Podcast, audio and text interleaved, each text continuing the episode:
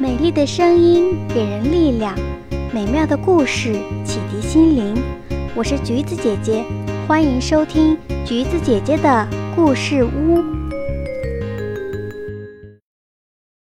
青蛙王子在王宫的花园里，美丽的小公主正坐在井边乘凉。不管天气多热，只要一坐到清凉的井边，小公主就会感觉舒服自在。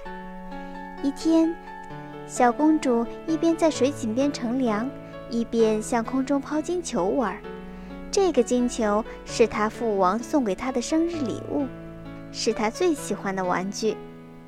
一不小心，小公主没接住金球，金球扑通一声掉到水井里，没影了。小公主趴在井边，急得哭了起来。忽然，旁边蹦出一只非常难看的青蛙。她对公主说：“美丽的小公主，你为什么哭啊？”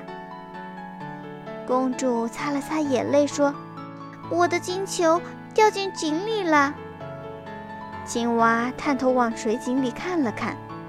假如我帮你把金球捞上来。你怎么感谢我呢？听到青蛙的话，公主立刻不哭了。她说：“青蛙，只要你能捞回金球，你想要什么都行。”青蛙抬起它那张扁扁的绿脸说：“我只要你做我的好朋友，让我和你一起玩，用你的金碗吃饭，用你的小被子喝水，还要在你的床上睡觉。”小公主这时候心里想的只有心爱的金球，她催促青蛙说：“行，我都答应你，快去捞金球吧。”青蛙听了很高兴，它蹬了蹬后腿，然后扑通一声跳进凉森森的水井里。当青蛙再次露出水面的时候，嘴里衔着小公主的金球，金球又回来了。小公主高兴极了，她从青蛙嘴里夺过金球就跑，根本不理会青蛙在后面又喊又叫。当国王一家吃晚饭的时候，餐厅外面忽然传来叫小公主的声音。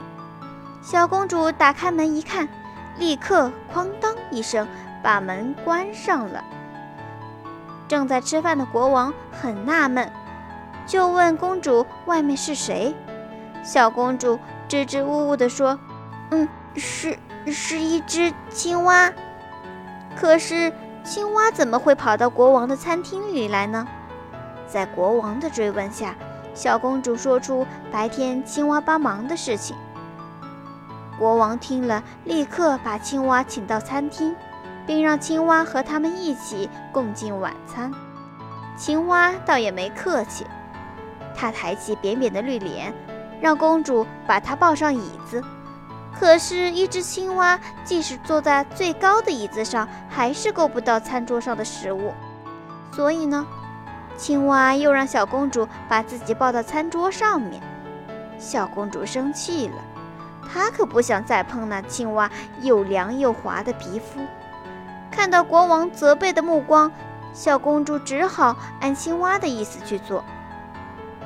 可是，更让公主受不了的是，青蛙竟然想要和自己吃一个盘子里的饭，喝一个杯子里的水。青蛙吃得津津有味，小公主却恶心得差点吐出来。小公主想立刻躲开难看的青蛙，她一吃完饭就要回到自己的房间睡觉。一听说要睡觉，青蛙马上说：“你答应过我。”让我上你的床上睡觉的。听到这话，小公主立刻发火了，她坚决不允许一个恶心的青蛙弄脏自己的床。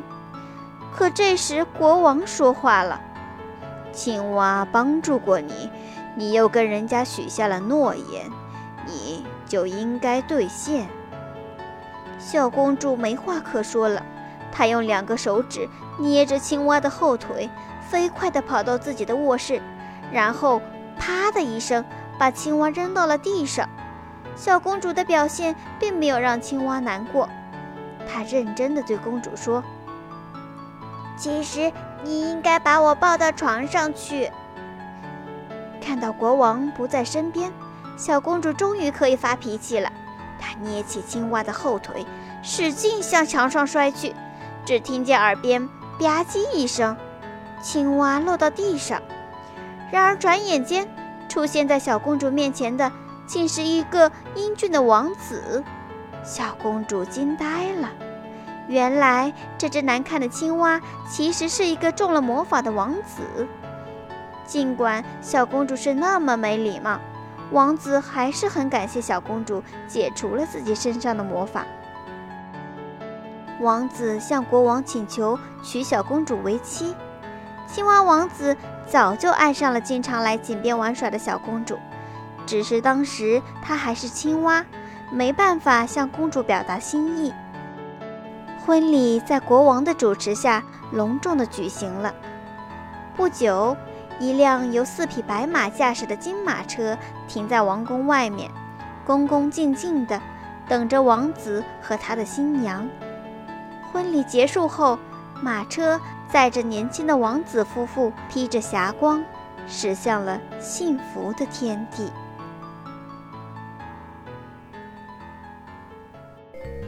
好啦，亲爱的小朋友们，故事讲完了。喜欢橘子姐姐讲故事，记得点赞、订阅和分享哦。有想对我说的话，欢迎在评论区留言哦。